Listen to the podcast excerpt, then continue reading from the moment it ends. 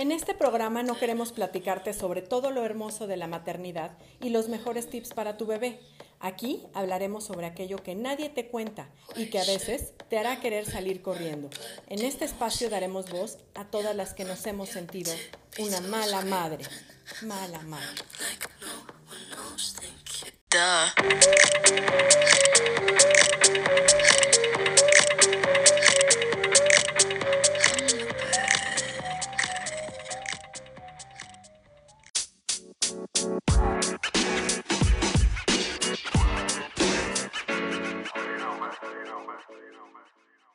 ¿Qué tal? Muy buen día. Soy Adriana Lozada y como siempre es un gusto recibirlas en un episodio más de Crónicas de Mala Madre.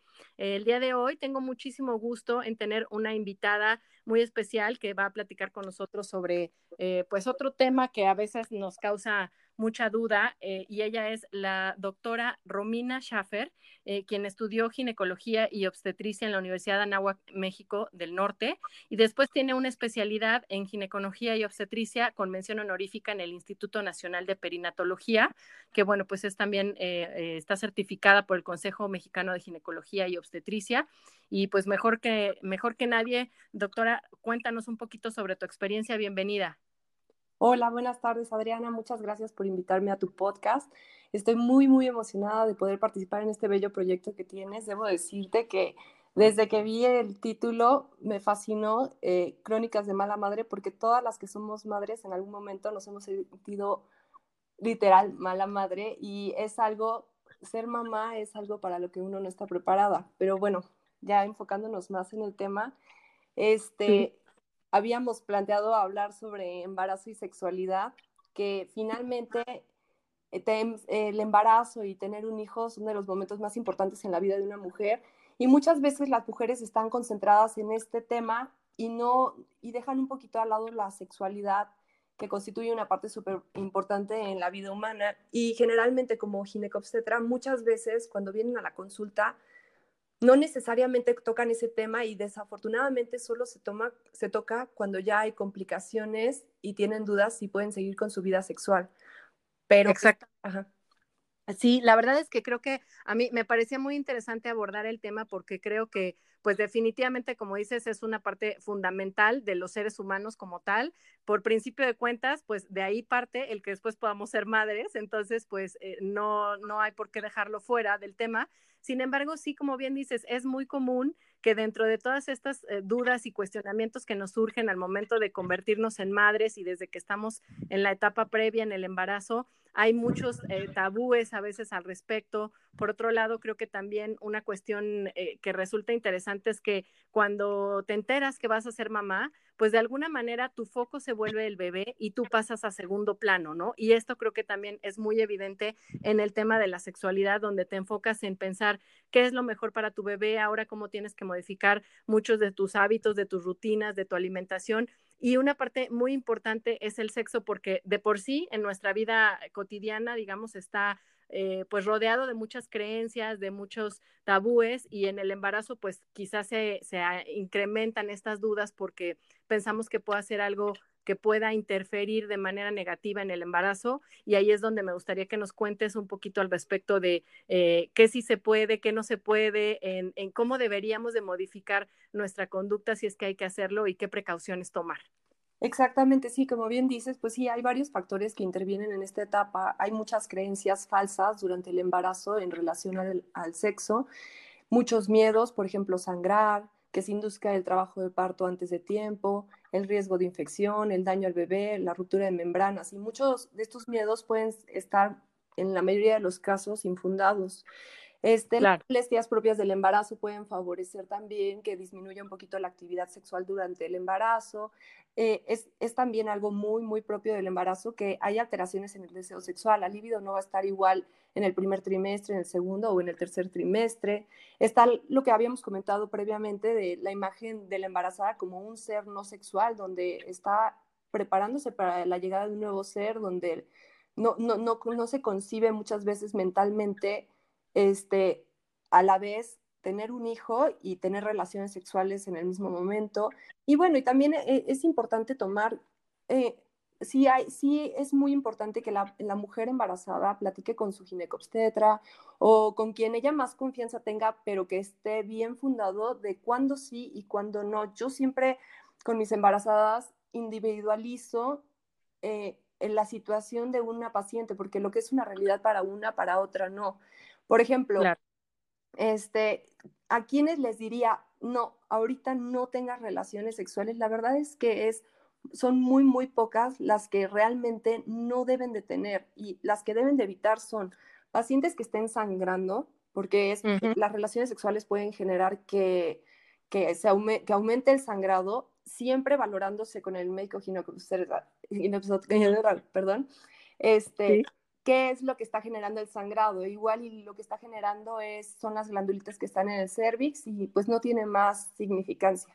Pero igual y es una placenta previa y entonces ahí se prefiere que no, no haya como el roce que genere mayor sangrado.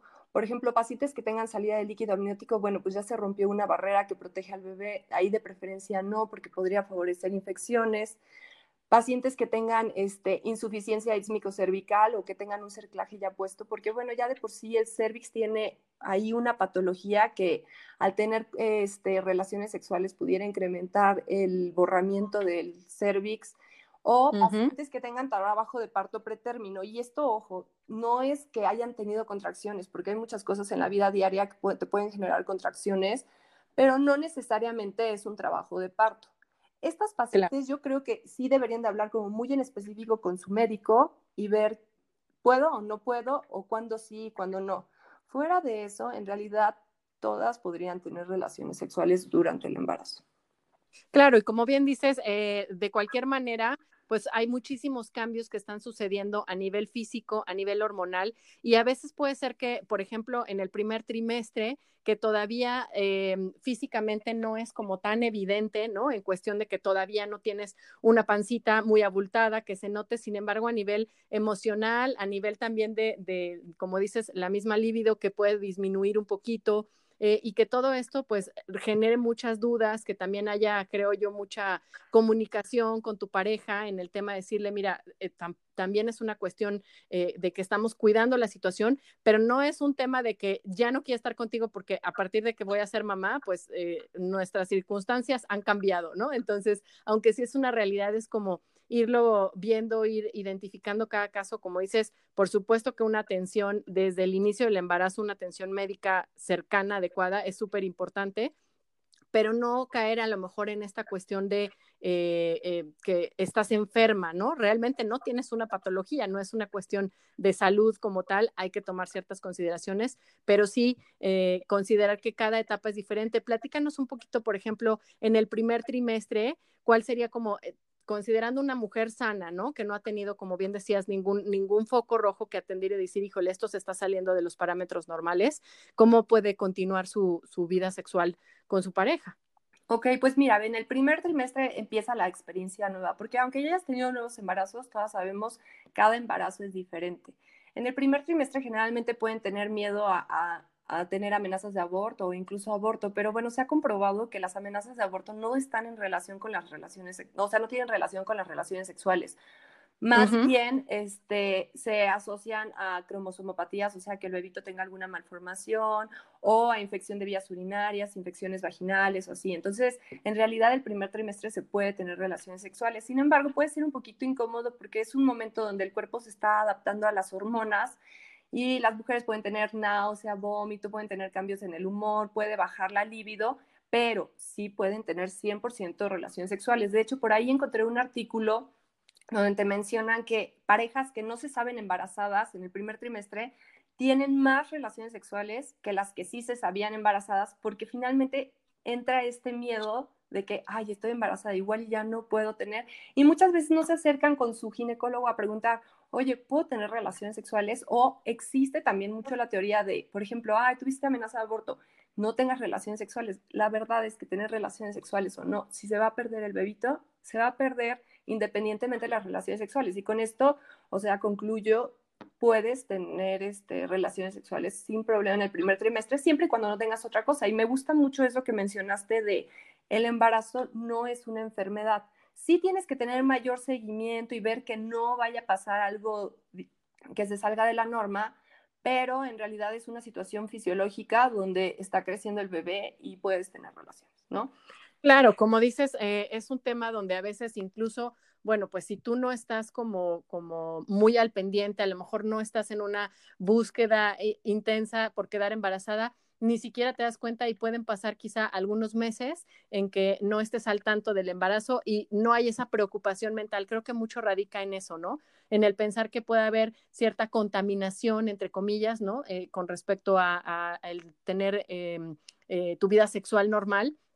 Y ahí me gustaría que nos platiques un poquito con respecto a todo, eh, pues esa sabiduría que el cuerpo tiene y cómo la naturaleza nos prepara de cierta forma para que el bebé esté protegido de manera natural y que no haya ningún inconveniente adicional a que efectivamente pues el canal y todo esto pues es algo eh, que no está realmente tan cercano, ¿no? A la entrada vaginal ni nada y que las mujeres se sientan con esa tranquilidad de pues no hay ese riesgo.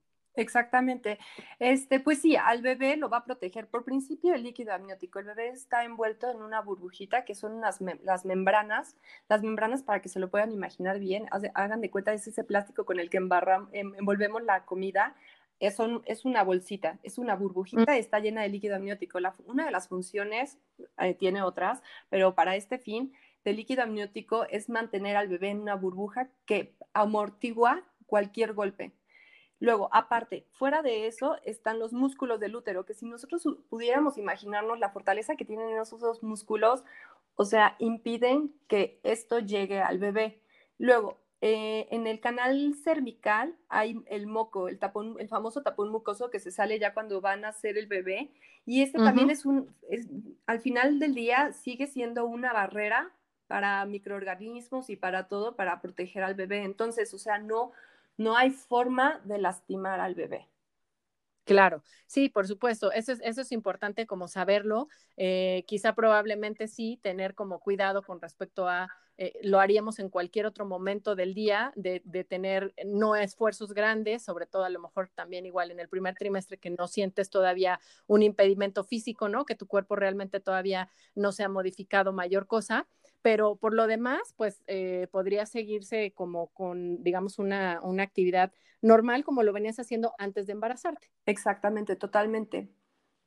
Bien, muy bien. Y después, bueno, pues obviamente en el segundo trimestre empiezas a tener ya otros cambios, empieza a ser como un poquito más evidente, quizá físicamente, ya empiezas a notarlo, ya hay una cuestión donde inclusive eh, vas viendo también otros cambios eh, en el cuerpo, en la misma manera en que tus órganos empiezan a acomodar, ¿no? Empiezan a darle como ese espacio al bebé y empiezas a tener como mm, cambios notables y también en la parte hormonal, que supongo el pico va creciendo cada vez más y más conforme avanza el embarazo. Exactamente, sí, no, el segundo trimestre la verdad es que es como el trimestre más amigable para muchas cosas.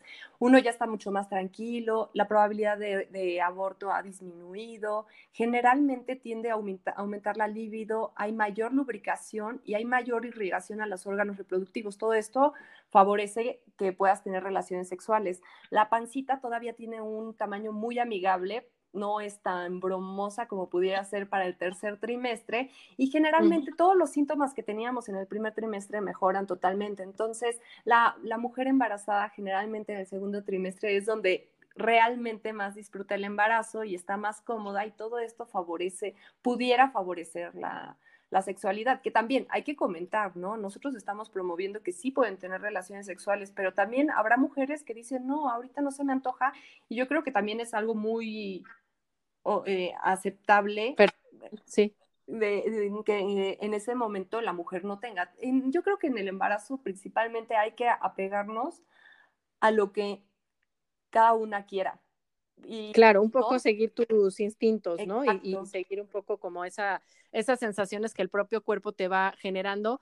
Quizá lo importante es hacer mucho énfasis en que eh, si se hace, se haga con un deseo genuino, no, pero también no evitarlo por el miedo a que pueda haber riesgos de salud para el bebé eh, eh, por seguir la práctica, ¿no? No, sí, vaya, o sea, que la limitación no sean los mitos y creencias que la, que la gente o nosotros mismos nos, nos pongamos, ¿no? Por supuesto, quizá también a lo mejor lo que vale la pena es eh, hacer un poco énfasis en decir, de repente centramos mucho quizá la, cuestión de este acercamiento, del apego, de el tener esta intimidad con tu pareja únicamente a la parte del acto sexual como tal y decir, bueno, hay muchas otras maneras en que tú puedes tener intimidad con tu pareja, que te puedes acercar, que te puedes sentir realmente en un momento de, placer y de integración sexual sin forzosamente sentirte que únicamente cuando hay relaciones y hay penetración existe una relación como tal, ¿no?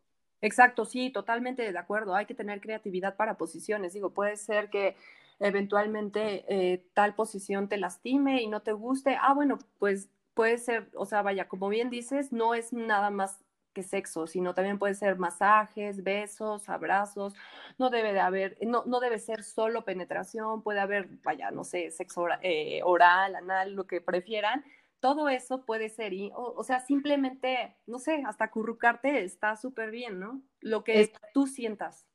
Exactamente, sí, creo que eso es lo importante eh, en este caso de, de eh, esa parte también eh, involucrar mucho a la pareja, ¿no? Que sepa que él esté consciente de que no va a generar un daño, ¿no? Que hay una cuestión donde hay que cuidar la vida de este nuevo ser que está apenas en desarrollo, pero que eso no necesitaría eh, forzosamente que cambiar por completo cómo, cómo son las cuestiones. De alguna manera es hasta chistoso. Yo eh, recuerdo haber tenido acercamiento con algunos artículos que mencionaban todo este tema de cómo algunas veces hasta las mismas cuestiones hormonales, ¿no? De los primeros síntomas de náuseas o hasta de mareos y demás, a veces hasta las comparte la pareja porque en, esta, en este intercambio, en los besos, puede irse un poco de eso. Claro, no, sí, o sea, vaya, esta es una, tenemos, yo creo que yo siempre empodero a mis mujeres en que tienen que, tiene que haber comunicación y platicar, oye, total, hoy no me siento bien para esto, pero ven, abrázame, o expresar siempre cómo, cómo te sientes, y porque al final y al cabo, tener un bebé en la mayoría de los casos es de dos y claro. se debe de compartir todo. Sí, por supuesto, es un poquito esta cuestión de vivir el proceso juntos, ¿no? Si, lo, si estás en pareja, pues vivirlo en pareja, compartir todo ello, por eso la importancia de que puedan acercarse a lo mejor a todos estos cursos, ¿no? De preparación para el nacimiento, donde también la pareja está involucrada, donde se va enterando mucho de qué es lo que sucede en el cuerpo de la mujer, de acompañar a las citas médicas siempre que sea posible, ¿no? Y tener como este seguimiento de ambos ir descubriendo qué es lo que pasa y cómo se va desarrollando todo el proceso. Claro, no, sí, totalmente. O sea, vaya, yo he visto en mil trabajos de parto y hace mucho la diferencia cuando la mujer embarazada tiene una, una persona de apoyo. Digo, puede ser su mamá, puede ser su pareja, pero que la persona que está acompañando a la embarazada se involucre cambia totalmente el panorama. O sea, no hay cosa más bella que ver al esposo ahí con la esposa dándole eh, ánimos y diciéndole, sí, ¿te acuerdas en el curso que escuchamos tal cosa y así? Y sí, vas a pujar de tal manera. Eh, o sea, la postura de la mujer cambia abismalmente. Por supuesto. Y claro, después conforme va avanzando el tema de em, el tercer trimestre, donde efectivamente ya a nivel físico, pues el bebé cada vez ocupa un mayor espacio, ¿no? Es este, evidente que, va a cambiar muchísimas cosas, inclusive a lo mejor el, cómo te sientes, el, si te agotas un poco más, si sientes también eh, que hay cierta, ciertas posiciones o ciertos estados donde ya no puedes estar mucho tiempo parada, ya no puedes estar mucho tiempo en una sola posición, hasta el dormir se empieza a complicar y todo eso pues pueda generar también algunas dificultades, ¿no? En pensar, en considerar eso, pero sobre todo creo que un miedo que de pronto surge y que me gustaría que igual nos platiques y nos, nos ayudes a tener más, más luz al respecto de si verdaderamente en el tercer trimestre hay algún riesgo de eh, que los bebés puedan tener o que puedas empezar a hacer un trabajo de parto prematuro y demás por el hecho de continuar con tu vida sexual.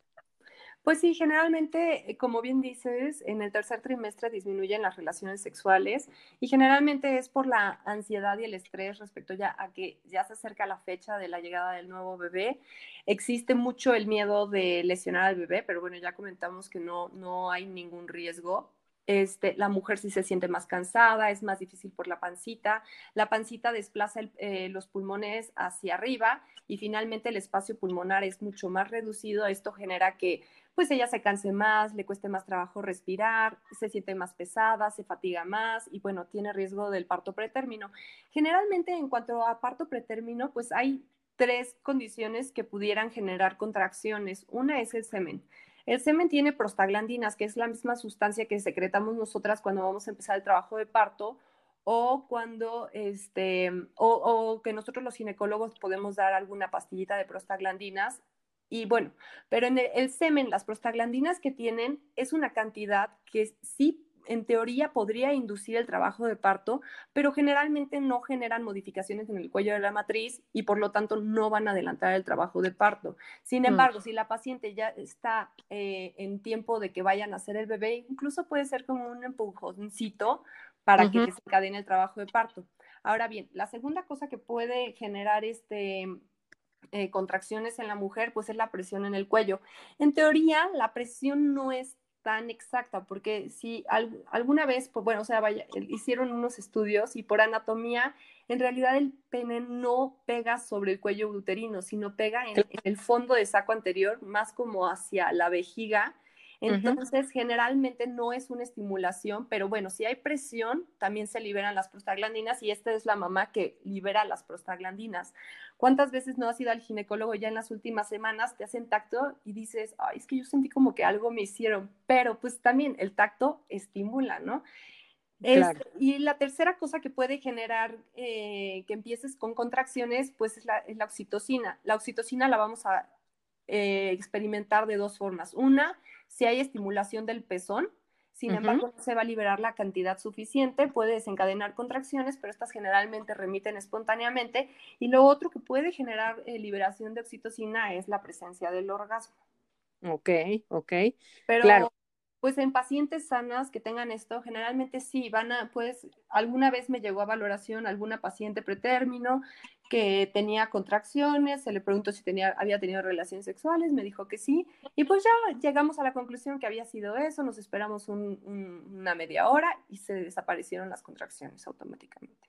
Claro, sobre todo entonces, como dices, es una cuestión de eh, seguir mucho lo que en ese momento tu cuerpo eh, sabiamente desencadena ciertas eh, reacciones, deseos y demás. Decir, si tú te sientes todavía como con la disposición, si encuentras una posición adecuada, si sientes que ese, esa parte del líbido está presente en ti y todo está marchando bien en un embarazo normal, sin ninguna eh, complicación o sin ninguna precaución que de por sí te pidan tomar, pues no pasa nada y si en algún momento dado ya estás muy cerca de término inclusive, puede ser hasta beneficioso quizá, ¿no? Este, si, si lo que se está buscando también es que no se extienda de más o más allá de las semanas que estaríamos esperando que sucediera el parto. Exactamente, sí, bueno, ese es un, un tema tanto controversial, la verdad es que me puse a buscar artículos para ver qué tanto favorecía tener relaciones sexuales en lograr un parto. Y pues la verdad es que encuentras de todo. Es, es muy difícil hacer un estudio en cuanto a eso, pero sí, los, sí existen. Y, pero en todos lo que sí se concluye es que sí hay una tendencia favorable para tener un parto. Incluso había un, un estudio, era un estudio africano, la verdad, pero y ellos decían que el trabajo de parto, sobre todo la fase activa del trabajo de parto, cuando tienes ya más de 6 centímetros de dilatación, es un trabajo mucho más corto para aquellas pacientes que tuvieron relaciones sexuales al final del embarazo. se considera, de acuerdo a ese estudio en específico, un factor protector para cesárea, lo cual también yo lo veo un plus.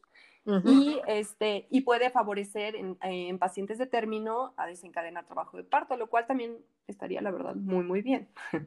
Claro, y bueno, pensando en que a lo mejor en una, en una situación de una relación estable, donde estás con tu pareja estable o tu esposo y demás, probablemente no se use ningún método de barrera, ni, eh, evidentemente no tienes ninguna preocupación en cuestión anticonceptiva, sin embargo, por todo lo que mencionabas en cuestión del semen y demás, Quizá puede ser una opción que utilicen algún preservativo y sentir que hay un poco más de tranquilidad al respecto de este, no tener tanto riesgo de, alguna cuestión de lo que pueda desencadenar, como mencionabas, y, e inclusive de lo que tenga que ver con infecciones vaginales y etcétera, ¿no?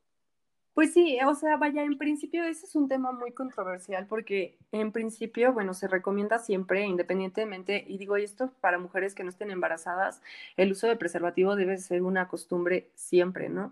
Pero bueno, en las embarazadas se considera eh, que en parejas monógamas, en teoría, podrían estar, este, no utilizar preservativo. Digo, siempre está como la inseguridad, ¿no? De si realmente son monógamas. O bueno, o planteaban también en el caso de una nueva pareja, pues obviamente sí se recomendaría eh, siempre que, por ejemplo, yo a mis embarazadas siempre al principio del embarazo les pido cultivos, nada más para ver que no haya ningún factor de riesgo y disminuir este, riesgos a corto o mediano plazo. Pero, pues bueno, al final del embarazo, si tú crees que tu pareja, o sea, llevan una relación monógama y así, en teoría se podría obviar el uso del preservativo. Claro, ok, muy bien. Y bueno, pues la otra parte importante es, creo que, saber una vez que termina eh, todo el embarazo, hay un parto, cuánto es realmente el tiempo recomendable en que la mujer debería de esperar para poder reactivar su vida sexual. Seguramente es como de las preguntas más ocurridas ante ustedes los ginecólogos, ¿no? Justamente por esto de quizá para el, para el final del embarazo, pues llega a haber ya mucho menos actividad sexual, eh, empieza a haber también por parte del, del, papá, ¿no? A lo mejor decir, bueno, es que esto ha sido un impedimento y quiero regresar al ritmo que teníamos. ¿Cuánto es lo que, lo que tú recomiendas o cuáles son como realmente las consideraciones a tomar una vez que ya tienes al bebé en tus brazos?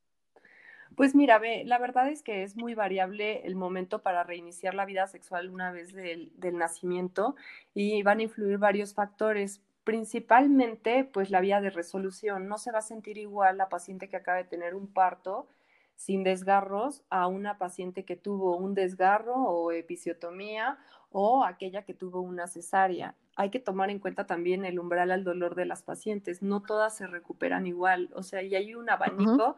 Puede ser que una, una paciente después de una cesárea le vaya súper bien y dos días después esté como la fresca mañana.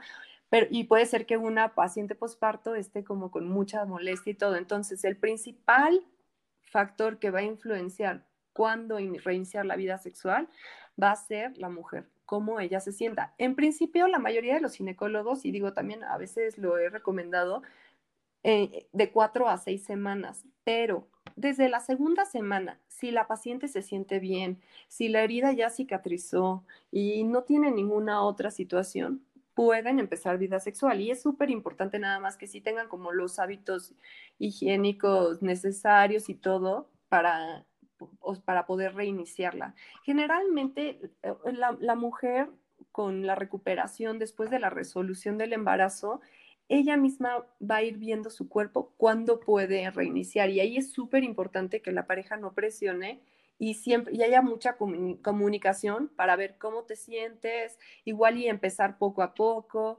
Hay, hay que recordar en el posparto es un momento donde baja muchísimo la libido, y, claro. y, y, y, aparte ya viene la, la, situación de que tienes las desveladas, tienes un bebé en casa. Eh, te, Estás amamantando probablemente, ¿no? Exactamente. Se acaba de dormir y no quieres que nadie haga ruido. Exacto, sí. Y vas a aprovechar para dormir tú también porque estás desveladísima. Entonces yo, yo creo que poco a poco, en principio yo diría, a partir de la segunda semana, si no hay ninguna otra situación extra, y pero principalmente basándonos en qué quiere la mujer, cómo se siente. Claro, a lo mejor ahí sí, quizá eh, recurrimos a saber que, que, la sabiduría ancestral tiene sus razones de ser, ¿no? Este, esta famosa cuarentena, que a lo mejor es como el periodo en que también, pues todos los órganos tienen oportunidad de regresar a su lugar, que como tal el cuerpo empieza a retomar y a reorganizar muchísimas cosas a nivel físico exterior, pero también un poco la parte psicológica, también la parte hormonal, todo lo que influye en cómo pueda irse recuperando y pues digamos que adaptándose a esa nueva realidad. Exactamente, sí, sí, sí, sí, 100% totalmente de acuerdo. Digamos que ahí todas las, todas las abuelitas y demás, ¿no? Pues siempre nos hablaban de, de estas cuarentenas. Bueno, hoy la palabra tiene otro significado para nosotros, pero en realidad sí se pensaba que eh, el nombre viene de estos 40 días, ¿no? Como tal, para, para tomar como un receso. Y bueno, pues hay muchos casos y a mí me gustaría que nos platiques qué pasa con la fertilidad, porque yo de verdad he escuchado de muchas, de muchas eh, em, amigas, gente conocida, cercana además, que de repente es como, wow, pareciera que hay un pico de fertilidad y entonces de pronto el hermanito se lleva literalmente nueve meses, ¿no? O diez meses. Entonces, eh, ¿cómo es que funciona esta parte y por qué también tener esa en consideración esa parte al momento de reactivar o de reiniciar quizá con más frecuencia eh, la actividad sexual? Sí, vaya, eso es como, es un, es un tema importante. Este, uno cuando empieza, tienes al bebé y decides dar lactancia, muchas, digo, lo ideal es que fuera lactancia exclusiva los primeros seis meses, pero por diferentes razones y a veces puede ser que no sea tan exclusiva y se confían de que la lactancia te pudiera evitar un embarazo eh, a corto plazo, dejas de menstruar y así, ¿no? Pero si no tienes una... es un gran mito. Exactamente, sí, no, no, no. Y entonces pasa esto de que de pronto eh, quedas embarazada luego, luego. Entonces, mi sugerencia es, uno, que sí se utilice preservativo, al menos en un principio, en lo que todo el cuerpo bien llega a la, a la normalidad y ya con eso empezamos a proteger. Y la otra cosa, este, pues no basarse solo en la lactancia, porque si por alguna razón tu tu lactancia disminuye, pues empieza el riesgo, ¿no? Y es muy difícil, no hay un valor para decir, ah, pues si tú das tantas tomas al día, pues ya te sirve como método anticonceptivo. En principio no. Y eh, si quieres estar más segura, pues utilizar, se pueden utilizar anticonceptivos basados en progesterona, que no tiene eh, ninguna influencia en la calidad y la cantidad de la leche, o sea, vaya, no la afectan. El chiste de los anticonceptivos en el puerperio es este, que no tengan estrógenos, porque los estrógenos sí nos alteran eh, la calidad y la cantidad de la leche, lo cual pues no estaría nada padre.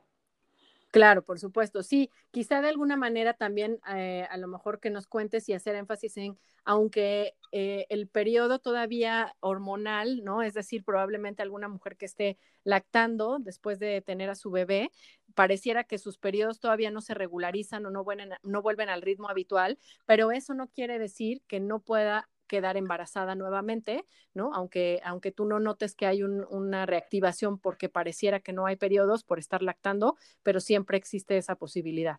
Exactamente, aparte yo, siempre les digo a mis embarazadas que la, que la que quiere embarazarse generalmente no lo logra. Y la que está más relajada y dice, no, ahorita no me quiero embarazar, esa es la que se embaraza rapidito y luego luego. Exacto, eso es muy importante. Quizá también el factor a veces psicológico, ¿no? La presión, el estrés, este, es lo que de pronto resulta en, un impedimento. Y bueno, cuando fluyes normal y no tienes esa preocupación, pues es cuando eh, las hormonas y todo hacen su trabajo. Exactamente, sí, no, no, la, en este tema, digo, volviendo a lo anterior, yo creo que la parte psicológica es, es juega un rol súper importante y uno tiene que estar relajada y tranquila y no disfrutar como la etapa que estás viviendo y no pensando tanto en los miedos o así, simplemente con un buen control prenatal, todo eso se controla, pero uno tiene que estar como psicológicamente en paz. Claro, por supuesto. Pues eh, realmente creo que, creo que con eso cubrimos en la mayoría, aunque fue así un viaje muy rápido por los trimestres del embarazo, ¿no?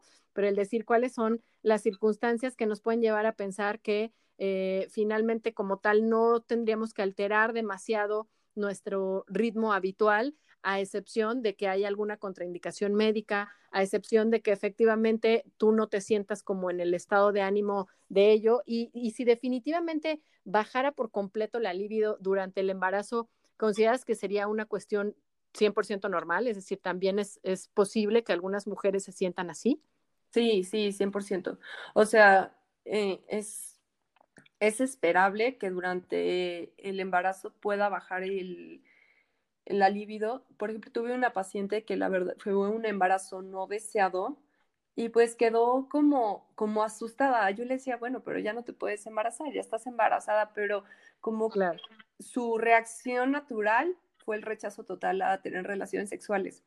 Y finalmente, mm. bueno, era un poquito como el trauma de haberse quedado embarazada y era algo que ella tuvo que trabajar.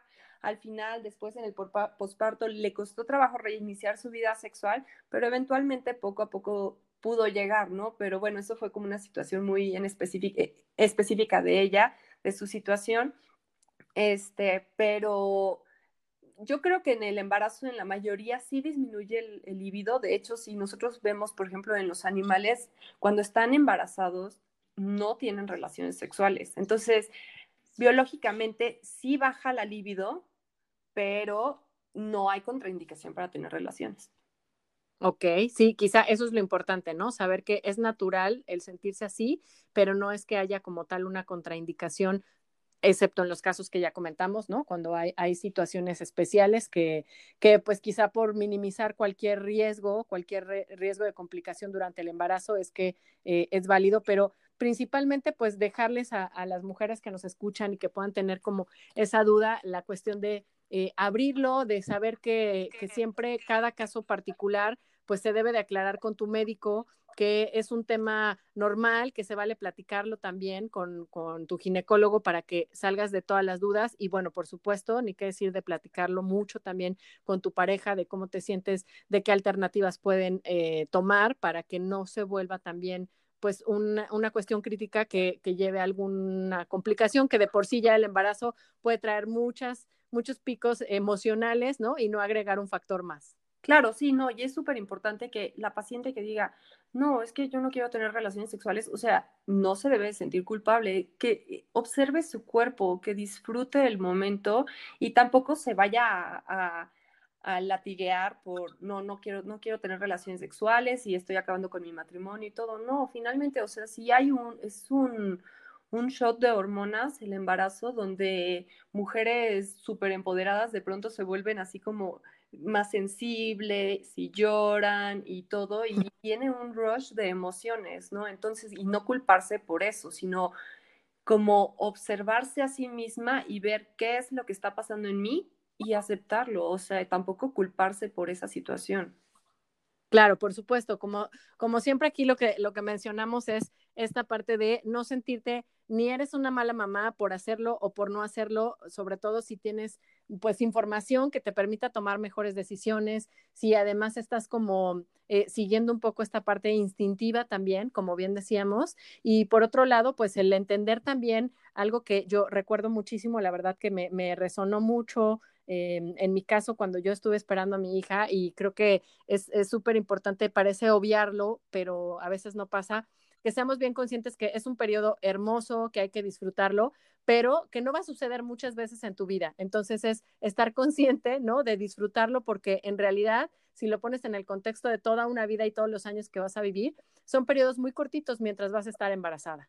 Claro, sí, no, es un momento súper importante y que tiene, tiene caducidad. Vaya, más de 40, más de 42 semanas en las que más llegan, no va a durar. Y no a estar embarazada, digo, depende cada quien, pero sí, no siempre tiene que ser así y siempre pedir ayuda, ¿no? Es muy válido pedir ayuda. Si tú, sientes que eso te está afectando demasiado, pedir ayuda, acercarte a tu ginecólogo igual y, y valorar, escoger un buen psicólogo para que, para que te ayude y te sepa guiar se, vale, se vale. Lo que no se vale es no pedir ayuda y sumirte en tus broncas. Por supuesto, que, sea algo disfrutable 100% y en todos los aspectos y eh, sacarnos las culpas principalmente, ¿no? Esta cuestión de eh, tener mitos que te hagan tomar malas decisiones solo por seguir el mito o porque escuchaste que alguien dijo, porque no, no hay, no hay como acercarse a los especialistas que pues nos pueden ayudar y tener como mucho más referencia. Exactamente, porque al final del día las relaciones sexuales, el objetivo es, digo, bueno, sí, tener hijos, pero también se trata de que lo disfrutes, de que tengas placer, de que sea un momento satisfactorio y no algo que te genere estrés o, crisis existenciales. Por supuesto, así es. Pues muchísimas gracias, eh, Romina. La verdad es que eh, creo que es importante, te digo, de repente tocar algunos temas que pues no son lo común, no es lo que estaríamos escuchando en una plática usualmente, pero que al final del día es una parte muy importante de, los seres humanos que creo que en el embarazo pues es interesante también tener toda la información a la mano, el poder tomar mejores decisiones, el saber que hay alternativas, el no dejarnos llevar pues ni por los tabúes ni por las creencias y acercarse con especialistas como tú. Eh, si quieres compartirnos, por favor, dónde la gente te puede seguir, ya sea en redes sociales o comunicarse contigo, tu página web, para que quienes eh, tengan alguna inquietud, pues puedan acercarse.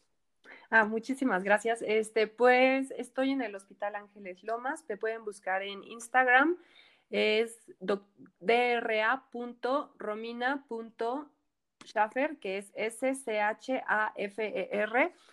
Y ahí doy varios tips acerca del embarazo, dudas, eh, por ejemplo, si me puedo pintar el pelo, si qué hacer con el estreñimiento, si puedo tomar café. Entonces, la verdad es que quiero hacer ahí como un blog para apoyo de todas las embarazadas que puedan ver cómo guiar el embarazo. Ahí puede estar el link de mi página y mis datos por si me quieren buscar.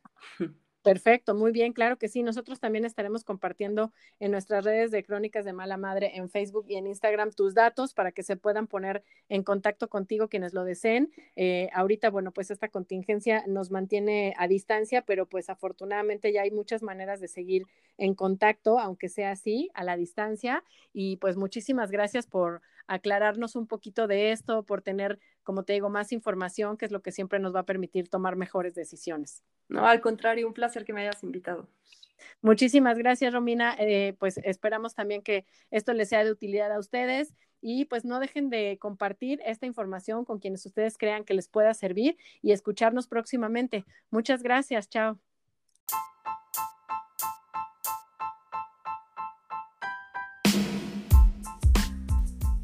Gracias por acompañarnos en este episodio. Si te gustó, por favor compártelo para ir creciendo nuestra comunidad y síguenos en redes sociales como Crónicas de Mala Madre en Instagram y Facebook. Ahí encontrarás más información y datos de nuestros invitados. Busca nuevos temas que seguimos publicando y espera pronto las tertulias entre madres, donde platicaremos sobre nuestros dilemas en la maternidad, porque no eres la única que se ha sentido una mala madre.